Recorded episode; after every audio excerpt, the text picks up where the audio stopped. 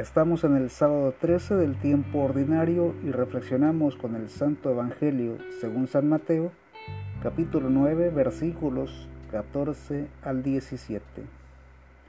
Entonces se le acercaron los discípulos de Juan y le preguntaron, Nosotros y los fariseos ayunamos en muchas ocasiones. ¿Por qué tus discípulos no ayunan? Jesús les contestó, ¿Quieren ustedes que los compañeros del novio estén de duelo mientras el novio está con ellos? Llegará el tiempo en que el novio les será quitado, entonces ayunarán. Nadie remienda un vestido viejo con un pedazo de tela nueva, porque el pedazo nuevo tirará del vestido y la rotura se haría mayor. Y nadie echa vino nuevo en recipientes de cuero viejos, porque si lo hacen, se reventarán los cueros, el vino se desparramará y los recipientes se estropearán.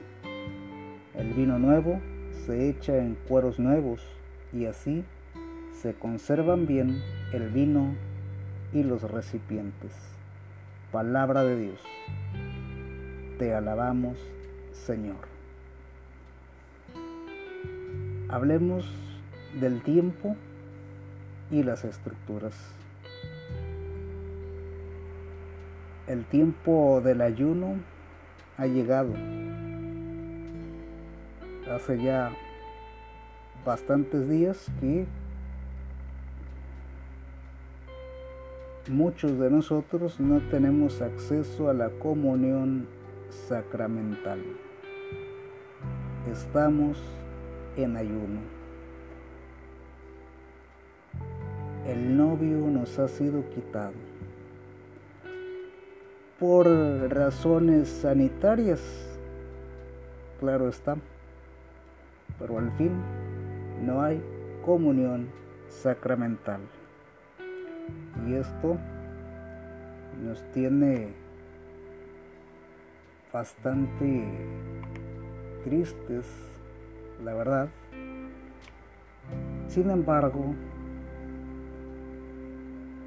recordemos también que la estructura de la iglesia es una estructura fuerte en la cual nuestros eh, sacerdotes, nuestros obispos nos siguen acompañando, aunque sea a través de las redes, con la reflexión diaria de la palabra.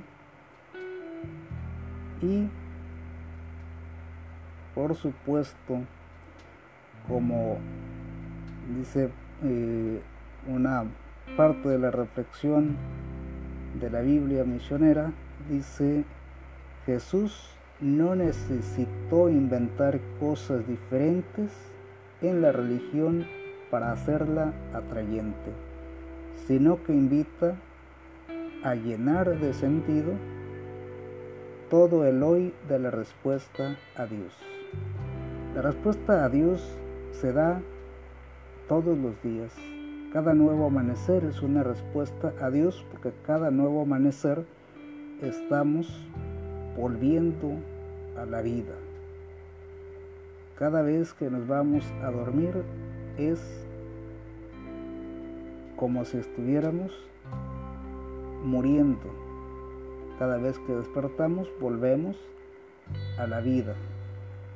Con esta reflexión podemos comprender que la respuesta a Dios se renueva todos los días y esto si no podemos hacerlo a través de la participación en la Eucaristía de manera presencial, si lo podemos hacer a través de la reflexión con la palabra y, por qué no decirlo, del rezo del Santo Rosario. El Señor nos bendiga, nos guarde de todo mal y nos lleve a la vida eterna. Amén.